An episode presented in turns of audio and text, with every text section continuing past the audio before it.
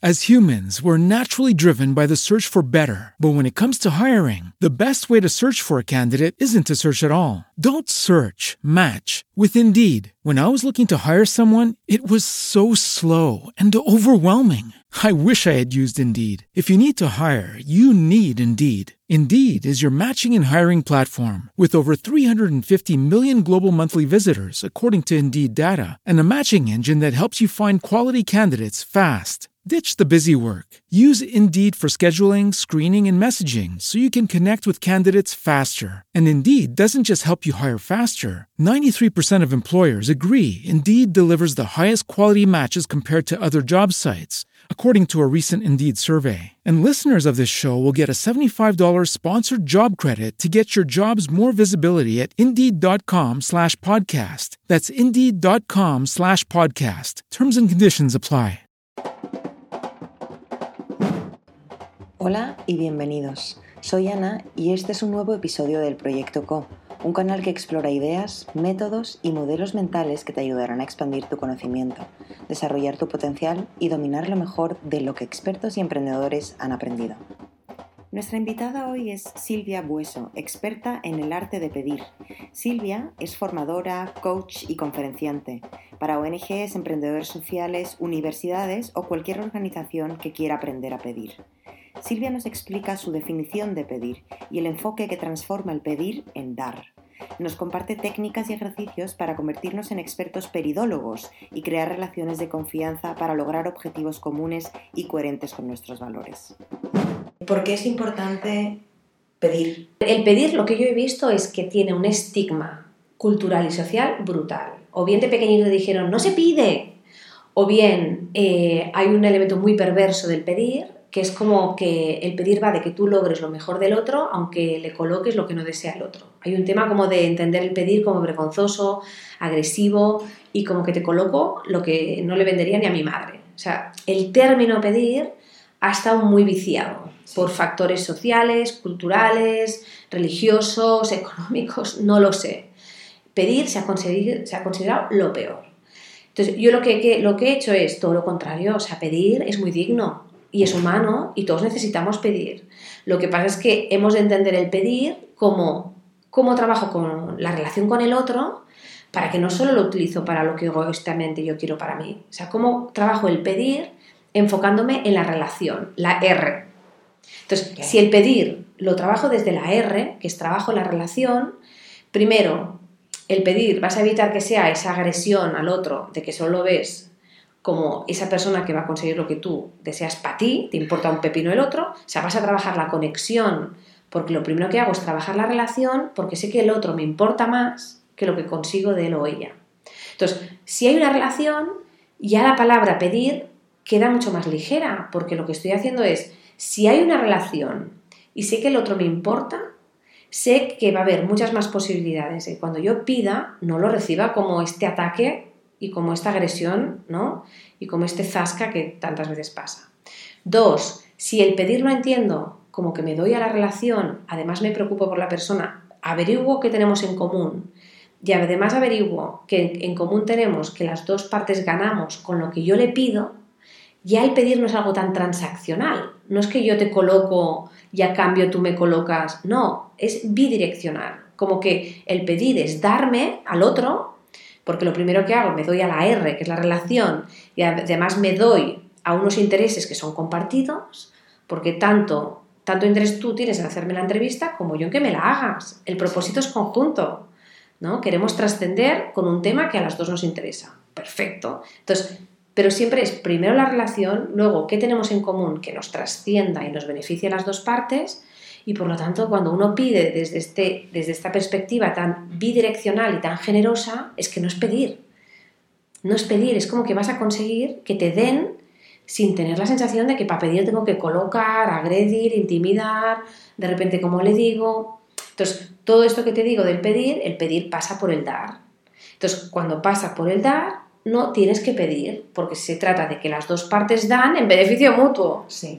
Entonces, ¿qué pasa con esto? Que entonces el que pide evita toda esa sensación de agresor, de fanfarrón, ahora tengo que meter mi rollo, ahora tengo que de repente que hace ocho años que no veo a esta persona, de repente cómo lo hago, ¿no? Entonces, todos, todos estos muros de miedos y creencias limitantes se desvanecen porque el foco es la relación. El foco es la relación, es la conversación, es desvelar qué tenemos en común y en qué coincidimos.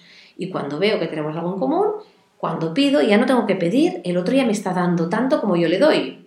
Entonces es un acto mucho más generoso. Entonces pedir es humano, pedir es digno y pedir es un acto de generosidad. O sea, pedir es contribuir a que el otro tenga la satisfacción de darte. Imagínate la vuelta que le damos al concepto. Y esto es algo que, que yo misma lo viví ya de muy pequeñita y luego trabajando en funciones de ventas, que he trabajado muchos años, y en funciones de captación de fondos. Y ahí me di cuenta de que, de que lo importante es la relación, lo importante es qué tenemos en común y lo importante es que cuando ya pido, habiendo trabajado la relación y habiendo visto que tenemos interés compartido, no estoy pidiendo, nos estamos dando. Y entonces para mí fue como, este libro lo tengo que escribir, lo que yo misma tuve que perder miedos y sacarme de tormentos, pues lo he reflejado en este libro, pero que yo misma la cagué para acertar, o sea, no supe al principio ver la parte positiva del vender y del pedir y del... Entonces mm, me creé pues esta nueva manera de mirarme el pedir y el vender y por lo tanto yo fui la primera que apliqué el método en mí misma y por lo tanto eh, pude hacer el trabajo de vendedora y pude hacer trabajo de captadora de fondos desde esta perspectiva mucho más amable, mucho más enriquecedora, y mucho más orientada en, que el pedir, al final, da igual lo que consigas o no del otro. Lo importante es que la relación siempre perdure. Porque tal vez yo te pido hoy algo y me dices que no, pero si la relación siempre está intacta, te puedo volver a pedir las veces que haga falta, aunque me digas que no. Entonces, este es un, es un foco que yo tuve que aprender. Pide el emprendedor pide una persona del Departamento de Recursos Humanos, pide dentro de la empresa. Pedimos a compañeros de trabajo, pedimos a tu jefe. O sea, el pedir es, pides a la pareja, pides a tus hijos, pides para que te den un ascenso, pides para que te den el trabajo ideal, pides cuando buscas financiación o patrocinadores para un evento, pides cuando a tus amigos les dices que vengan a la fiesta y, traigan cada uno con... El pedir está en todo lo que hacemos en la vida. Entonces, la mirada que he hecho es el pedir es vida. Buenísimo. y entonces esta perspectiva, pues, eh, bueno. Cambia todo. Cambia todo. Porque el que va a pedir, si entiende que va de relación, y luego si hay buena relación y buena sintonía y intereses, hay colaboración en beneficio mutuo.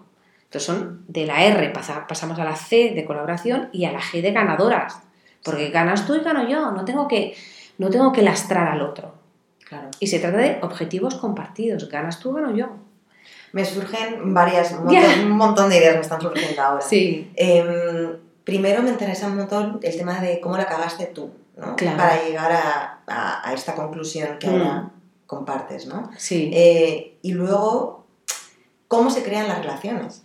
Porque cuando no hay una relación todavía, está como ese punto de arranque donde hay que pedir, ¿no? O sea, desde el punto de vista ahora del emprendedor, ¿no? Sí, sí, sí. ¿Cómo creas esta relación de confianza? Hay que mm. echarle mucho tiempo también. Hay que echarle mucho tiempo. Fíjate que hay, tú lo has dicho, tiempo, energía y amor. Es decir, nada de, lo que te estoy comentando eh, surge en, en dos segundos. También es verdad que hay gente con la que tienes la sensación, Sara, contigo, por cómo las dos nos estamos mostrando y conociendo, la relación la, estamos ganando con confianza mucho más rápido que tal vez en relaciones que no todo el mundo te pone la facilidad que tú y yo estamos poniendo hoy, ¿vale? O sea, que cada relación es un mundo. Pero yendo a mis propios fracasos, me encanta. Es decir, yo de, de pequeña, para que te hagas una idea, llegué a la escuela y me entregaron dos cajas de chocolates. Y pensaba, bueno, qué bien. Se lo entregaron a muchos de los alumnos y nos dijeron, queremos que vendáis las chocolatinas en los barrios donde vivís porque lo que consigamos de fondos lo vamos a invertir en la reforma del patio del colegio. Y pensé, qué gente más rara, digo, no entiendo nada. ¿Qué pasó? Yo vendí todas las chocolatinas, porque me las comí yo todas. Me dio vergüenza mm. salir por el barrio a vender chocolatinas para reformar el patio del colegio. Y pensé, me van a decir que no. O sea, yo misma me autolimité porque no creí en que la generosidad de la gente fuera para comprar una chocolatina y que eso fuera la reforma del patio del colegio. Mis compañeros y compañeras las vendieron, yo también, pero puse dinero de mi bolsillo porque no tuve las narices de salir y además no tuve las narices de decírselo a los compañeros. Yo entregué el dinero como si me las hubieran comprado, pero es que lo pagué yo. Además de engordarme los kilos que me engordé de comerme la chocolatina, no tuve ni el coraje de exponerme en esta acción solidaria de pedir, ni tuve el coraje de decirse a los compañeros. Me comí el chocolate y me comí el marrón. O sea, tuve vergüenza de decirlo. Entonces, esta experiencia a mí con los años, claro, es algo que me ha, al escribir el libro me ha acordado y lo he expuesto en el libro. O sea, yo fui la primera que no supe pedir por vergüenza, por incomodidad, porque ¿qué carajo hago yo pidiendo? O sea, no tuve las narices y no tuve el coraje de decirlo. Luego, cuando ya empecé mi experiencia profesional eh, como vendedora, me acuerdo de un caso que en una primera reunión con un cliente, pues era la primera reunión, o sea, me llamo Silvia, ¿tú cómo te llamas?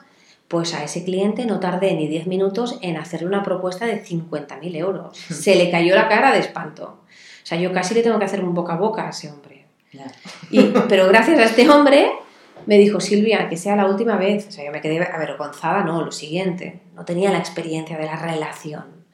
Pensaba que esto de vender era cuanto antes escupa lo que yo quiero, pues a ver qué tal. Y el Señor me lo dijo, Silvia, no me vuelvas a pedir nunca más así. Y me dijo, Silvia, si quieres volverme a pedir o a vender, primero, demuéstrame que yo te preocupo, te importo más que lo que consigues de mí a través de tu petición. Me viene a decir, tía, que se te nota que solo me ves como una cuenta bancaria. Dos, tómate el tiempo para ver qué tenemos en común.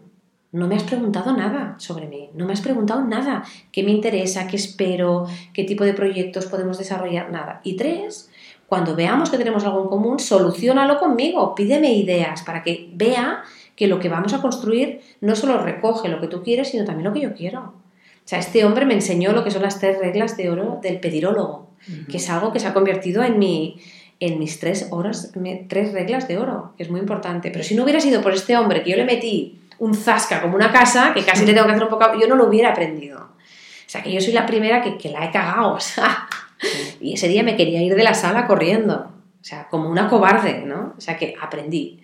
Y le escuché y le agradecí lo que me dijo y luego pues supe retomar la relación pidiendo perdón, reconduciendo todo lo que había cagado, rehaciendo la relación y con el sentido del humor de jajaja, ja, ja, cómo la cagué el primer día y qué bien que todo esto está fluyendo, ¿no? Sí. O sea, que tuve que remontar. Y qué suerte que él te, te contestara y te diera la argumentación. Exacto, o sea, me dio la argumentación, o sea, que fue un regalazo este hombre, ¿no? O sea, me hizo pensar, digo, ay, es verdad, o sea, es que me importas un pepino, no te he hecho una pregunta porque me importas un pepino y mucho menos pensaba que tú tuvieras ideas como las que tengo yo. O sea, imagínate el pedazo o lección que me dio este hombre. No, no, y tal cual, o sea, que yo misma, yo misma he aprendido. Entonces, la relación que me preguntabas, claro, relaciones y confianza lleva tiempo. Hay personas, como te he dicho en el caso tuyo y mío, que rápidamente se crea una energía, una química, una conexión que es más rápido que en otros casos, pero nunca sabes a quién tienes delante, con lo cual la relación y de confianza te las de ganar tú. Y entender que hay personas que con dos tardes ya has conseguido la confianza que crees que es necesaria para valorar que pedir va a ser el buen momento para pedir sin causar daño en la relación. Y hay otras en las que, mm, bueno, pues tal vez necesites más días y días y días hasta sentir que cuando vas a pedir no estás pidiendo porque estás trabajando para esa relación. Entonces, esto es un tema de, calibraje, de intuición, de escucha activa y de eh, encontrar el tiempo. O sea, hay casos en los que ves que ya está todo preparado para pedir y las posibilidades de que sea una petición ganadora para las dos partes, sabes que ya estás ahí, y otras que te puede llevar meses y meses y meses. Investigación, investigación, investigación. Entonces, en la relación hay una parte de conexión y obviamente de averiguación desde el diálogo que tú puedas abrir, pero hay mucho trabajo de investigación previa. ¿Qué quiere decir?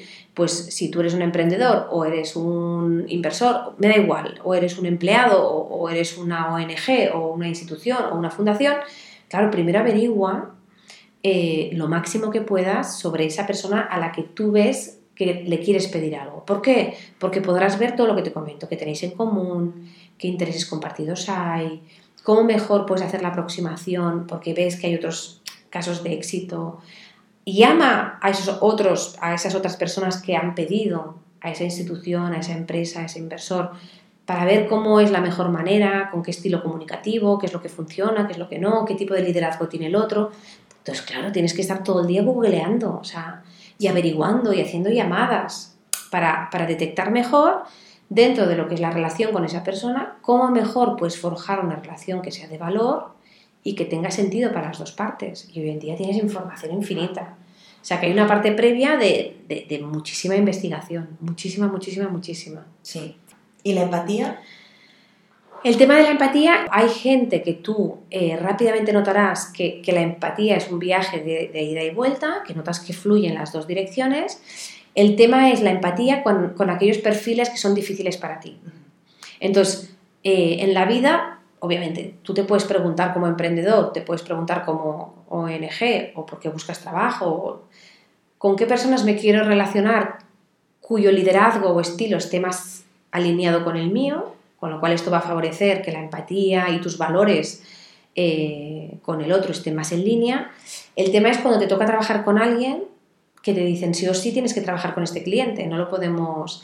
Entonces aquí tienes que multiplicar la empatía y sobre todo trabajar mucho lo que es eh, tus creencias o etiquetas cuando te toca relacionarte con alguien que te puede agredir tus valores. Entonces ahí tienes que favorecer mucho el ser consciente de tus, de tus tabús, o sea, todos los prejuicios que tal vez estás poniéndole más volumen y por lo tanto la, te dificulta más la relación te hablo del caso que no puedes elegir con quién te relacionas. ¿eh? ¿Qué quiere decir, por ejemplo? Si hay una persona que tiene un tono de voz que es muy agresivo, por ejemplo, pues que habla así a todos, cuando va a comprar pescado, con su hija, con su padre. Vale, pero a ti ese tono de voz te genera mucho prejuicio, vas a tener que, mm, bueno, o sea, ¿qué es lo que me gusta de esa persona? A pesar de que su tono de voz me genera autoritarismo, me genera que me, me dispara todos los valores que son los contradictorios con los míos. Entonces, intentar ver lo bueno de esa persona. Bueno, pues le grita a todo, le grita a todo el mundo.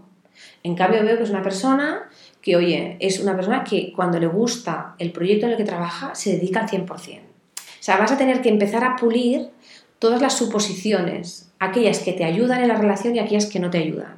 Y calibrar. ¿Dónde pones el foco? Pues pon el foco en las que sí te ayudan en la relación.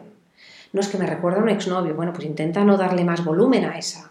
Dale volumen a que es una persona que tiene mucha fuerza cuando habla. Porque no puedes elegir. Entonces, si no puedes elegir el relacionarte o no y te toca relacionarte, mira lo que te gusta de esa persona y potencialo, potencialo, potencialo. Intenta minimizar todo, todo ese discurso más perverso o dramático o exagerado que tienes de lo que no te gusta. ¿Vale? Porque cuando no nos gusta algo de una persona, tendemos a dramatizarlo más y a convertirlo como ¡guau! en un gran monstruo que nos bloquea ¿eh? en la relación. Te digo el caso de que no tengas. Entonces, requiere mucha empatía. Fíjate. Y un ejercicio contigo mismo. ¿Qué es lo que me bloquea? ¿Qué es lo que veo del otro que no me gusta? ¿Y qué es lo que, lo que no me gusta del otro que provoca en mí? Porque hay desencadenantes que a veces tienen que ver con esa persona o con recuerdos que tú tienes del pasado que esa persona te despierta. Pues a que tuve un padre que hablaba muy fuerte, con lo cual, cuando hay alguien en mi vida que me habla muy fuerte, me recuerda a mi padre y todo lo que mi padre no sé qué. Entonces, esos recuerdos hay que también, bueno, que tú misma seas consciente. Sí. Para que veas la parte buena de esa persona. Bueno, es un, trabajo de desarrollo personal. Es un trabajo de desarrollo personal. Obviamente, si tienes decisión tú de que emprendedor, pues no quiero trabajar con alguien con este tipo de liderazgo y con este tipo de perfil, pues decídelo. Entonces tú puedes ser consciente o si tú eres eh, un profesional independiente y hay clientes que no te gustan y prefieres no trabajar con ellos porque te generan, bueno, puedes decidirlo. Eso sí, has de tener alternativas de tener otros clientes. Pero con el tiempo esto puede suceder, ¿no? Pero obviamente es importante saber con quién te quieres relacionar. Y mm, pensando un poco en pedir en poco tiempo, en el pitch. Sí, en el pitch, sí. porque ahí no, si no hay relación, cómo se pide bien, cómo se comunica bien para crear como este primer, hmm. esta primera estrellas, ¿no? claro, sí, estos primeras, claro, esta magia primera. A ver, aquí está la técnica del pipi pitch, que el nombre se llama pipi pitch. Es lo que yo llamo la primera meada de recuerdo en el otro. Es un poco vulgar, pero es muy práctico, la gente lo entiende muy rápido. Yo me refiero sobre todo, imagínate que tú eh, vas a un evento en el que sabes que hay un alto porcentaje del público que busca o tiene intereses muy compartidos, típico foro de marketing digital. Sabes que vas a ir, sabes que igual que vas a ir a ese foro, va a ser muy difícil volver a coincidir con las personas que van a ese foro, porque sucede en Huelva el día 23, gente que viene de todo el mundo, con lo cual tienes pocas posibilidades de que vuelvas a coincidir con ese tío de Tailandia, con el otro de América Latina o con el otro de Toledo, porque es ese foro sobre esa temática. Obviamente ya sabes que es un foro en el que va a haber ciertas coincidencias. Hay una temática que todo el mundo va a ir por esa temática. Con lo cual ahí ya puedes eh, utilizar la técnica del pipi pitch. Entonces, la técnica del pipi pitch es una técnica para generar un primer contacto con el otro y motivar un siguiente contacto o encuentro más aterrizado, más profundo. Pero ese es el día para generar ese primer pipi pitch sin tomar mucho tiempo, porque hay jornadas paralelas, hay talleres, la gente no tiene todo el día para estar contigo en esa ocasión con esa jornada. Entonces es una fórmula que son entre 10 30 segundos y básicamente has de explicar el valor de lo que eres. De lo que eres. De lo que eres y de lo que haces para el otro. ¿Vale? Entonces, aquí es una fórmula en la que obviamente te has de presentar, obviamente ha de ser muy directa, es decir, yo por ejemplo, la fórmula que utilizo en estos casos es, pues soy Silvia Bueso, disculpa que te tome ahora este ratito, soy pediróloga, ¿vale? Enseño a gente como tú a pedir. Y por lo tanto, yo te ayudo a ti aquí ya voy al valor, así has de pedir o has de vender o has de conseguir tus objetivos, yo te entreno, te formo para lo que tú quieras pedir, lo consigas. Hago formaciones, hago charlas y hago mentorías. Si esto es algo que te interesa, me encantará continuar esta conversación más adelante. Te pido tu tarjeta, me la dejas por favor, de esta manera yo le puedo contactar y yo le doy la mía. Fíjate que lo he hecho muy cortito, pero he hablado de mí desde uno, muéstrate Claro, yo digo pedirólogo, porque es la figura que yo he creado para romper con todos los miedos. Es una palabra simpática, pero ya sé que estoy causando sorpresa. El otro dice pedirólogo. Dos, le digo que soy experta en el arte de pedir y si tú quieres aprender a pedir y si tú quieres aprender a vender, ya le estoy mostrando al otro el valor en el caso que necesite saber pedir o saber vender. Le estoy diciendo cómo lo hago, formaciones, coaching, mentorías, charlas, y le digo, si te ha interesado lo que te he dicho, si me das la tarjeta, te enviaré más información. Tomo la llamada a la acción, pero siempre pido la tarjeta al otro, porque yo voy a estar en control de si le contacto o no. El otro me dirá, sí, ya te contactaré, ya lo haré. Con lo cual, yo intercambio tarjetas, me aseguro de tener la suya y me aseguro de darle la mía. Y le propongo que si le ha parecido interesante, podemos hablar con más profundidad. Entonces, fíjate como en un cachito tan cortito no he metido un rollo sino que me expreso causando una cierta sorpresa para que tenga interés de escucharme, le explico el valor de lo que yo le hago, de lo que yo hago para el otro y dejo abierta la ventana de que si quiere saber más, podemos tener una conversación más aterrizada. Pero tomo la acción de tomar sus datos de contacto para poder mm, averiguarlo. Si en ese momento me dicen, oye, pues no me interesa, pues te agradezco tu tiempo, muchas hemos de llevar bien que nos digan que no. Si me dice, oye, pues me interesa, enviaré un email, le llamaré y continuaré lo que sería una fórmula de trabajo de la relación como más pausada. Pero ese era el día para generar esa interlocución en ese primer momento, en esa jornada. Y el asunto del email que yo mandaré es, soy la pediróloga que te pidió en 30 segundos. Ah, Fíjate que ya el asunto, ya, pero es igual, sea lo que pidas, que el asunto tenga ¿no? ese caliz de esa relación que has creado con ese factor sorpresa. O sea, que hay, que atreverse, porque si te acercas por la vida, pues soy director de marketing, lo que en mi compañía hacemos, el otro se va a quedar como, me estás hablando de ti. Háblame desde lo que tú me puedes ofrecer y ayudar a mí. Es la parte del darólogo. Preséntate siempre desde lo que eres y haces para darte al otro. Y la gente se presenta desde el yo soy, yo soy, yo hago, pues vaya rollo lo que tú haces. ¿En qué gano yo si trabajo o colaboro contigo? Y eso es una fórmula que funciona muy bien. Requiere coraje, requiere aceptar bien los rechazos, porque hay gente de todo, pero es verdad que es una fórmula que cuando vas a un evento que tiene una circunstancia de tiempo y situación muy concreta, wow, puedes en muy poco tiempo generar oportunidades y contactos personales que luego por el LinkedIn en frío no va a tener nunca la misma textura. Genial. Sí, sí, estás muy, muy buena. Técnica. Sí, sí, sí. ¿Tienes más técnicas que nos puedas compartir? Hay una que me gusta mucho que son los miedos. También tengo un capítulo en el libro. O sea, piensa tú qué miedos tienes. Es decir, cuando vas a pedir, qué miedos se te activan más. Y piensa en lo peor que te puede pasar. Pues miedos, la gente te escribe. Pues miedo a incomodar al otro. Pues me imagino que de repente voy a pedir y el otro se pone como muy enfadado porque le he pedido algo y me reacciona agresivo. El otro miedo, pues miedo, pues me da vergüenza. Me da vergüenza, me da vergüenza. O sea, pues cuando voy a pedir, pues me retiro, me retiro. Entonces, pues eso, pues lo peor que me puedo imaginar es que pida a alguien y me escupa casi en la cara. En plan, ¿tú qué te crees? ¿Quién eres? Tal. Entonces es, una, es, es un ejercicio muy bueno para enfrentar, o sea, los miedos siempre los vas a tener. Cuando pides, siempre te expones al otro. Y cuando te expones al otro, te muestras, te desnudas, te muestras a pelo y tienes miedo a cómo el otro puede, bueno, reaccionar. Entonces, yo creo que estos miedos son muy dignos. Entonces, eh, el hecho de poner el miedo y lo peor que puede pasar es como que te prepara a que si pasa, pues, bueno, estás más preparado y has podido visualizar eso que podía pasar. Y si pasa, pues lo vas a poder respirar, ¿no? De otra manera. Luego está la otra de, bueno, la del pipi pitch, escríbetelo. O sea, escríbete el pipi pitch. Practícalo. Pero yo les digo que se lo escriban. Yo soy, punto. Una manera creativa de evitar, soy director de marketing, pues no sé, convierto las ideas en creatividades mágicas. O sea, invéntate una especie de eslogan que sea más divertido y que el otro tenga ganas de escucharte. Entonces, hazte el eslogan, luego hazte el valor. Pues yo soy experta en arte de pedir y te ayudo a ti, vale, pues hazte la frase, ¿vale? Y escríbete la llamada a la acción. Si te interesa lo que te acabo de decir, me encantará enviarte más información. Si me dejas tu tarjeta, te contactaré el próximo martes. Pero escríbetelo. Martes. Martes. Sí, concretar el día que lo vas a hacer. Claro. Y si el martes te llamo y no te localizo, ¿te parece que te vuelva a llamar? Sobre todo si tienes la casilla de que pedir es vergonzoso.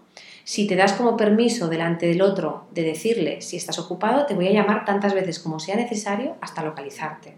Pero escríbetelo Sí, sí, para sí. que sea un ritual que lo vas a ir practicando con amigos, conocidos, hasta que ya notes que te lo vas a hacer de una manera muy espontánea. Y no solo eso, sino que lo vas a saber ajustar en función de cómo el otro te responde. Con lo cual hay un poco de preparación de la improvisación. O sea, aquí no es que espontánea, no, me lo he preparado y soy espontánea porque tengo preparado. Y eso me permite luego pivotar y ser flexible y adaptarme según veo al otro. Pero hay muchas. Luego están las técnicas, por ejemplo, de cuando trabajas la relación, prepárate un poco rompehielos. O sea, la gente llega a las relaciones en formato merluzo. Llegan en plan, bueno, el tema, no.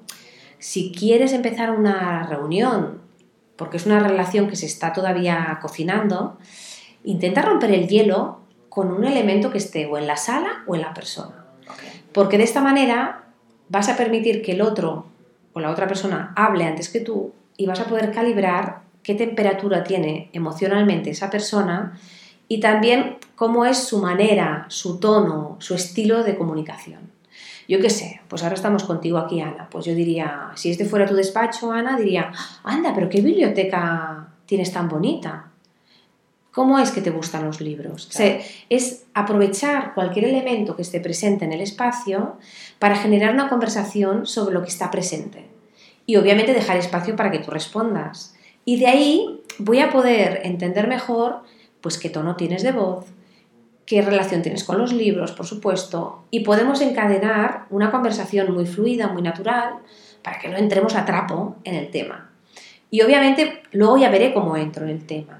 Y lo que voy a celebrar es que te he hecho preguntas sobre ti y sobre el contenido de esta sala que me van a ayudar a saber cómo continuar la conversación para cuando entremos en el tema. Entonces, esta técnica de romper el hielo es, es, es, muy, es muy buena y es una pregunta. Cuéntame sobre los libros y sobre ti, Ana. ¿Cuál es la relación? Genial. ¿no? Entonces, como que dejas que todo fluya más. Y como esta, ya te digo, hay, hay muchísimas, pero es algunas de las que te cuento. Claro que sí. Pues muchísimas gracias. Genial. Muchas gracias a ti, Ana. Te agradezco todo. Esto es el proyecto CO de Efecto Colibrí. As humans, we're naturally driven by the search for better. But when it comes to hiring, the best way to search for a candidate isn't to search at all. Don't search, match with Indeed. When I was looking to hire someone, it was so slow and overwhelming. I wish I had used Indeed. If you need to hire, you need Indeed. Indeed is your matching and hiring platform with over 350 million global monthly visitors, according to Indeed data, and a matching engine that helps you find quality candidates fast. Ditch the busy work. Use Indeed for scheduling, screening, and messaging so you can connect with candidates faster. And Indeed doesn't just help you hire faster. 93% of employers agree Indeed delivers the highest quality matches compared to other job sites, according to a recent Indeed survey. And listeners of this show will get a $75 sponsored job credit to get your jobs more visibility at Indeed.com slash podcast. That's Indeed.com slash podcast. Terms and conditions apply. With the Lucky Land slots, you can get lucky just about anywhere. This is your captain speaking. Uh, we've got clear runway and the weather's fine, but we're just going to circle up here a while and uh, get lucky. No, no, nothing like that. It's just these cash prizes add up quick. So I suggest you sit back, keep your tray table upright, and start getting lucky. Play for free at LuckyLandSlots.com. Are you feeling lucky? No purchase necessary. Void where prohibited by law. 18 plus terms and conditions apply. See website for details.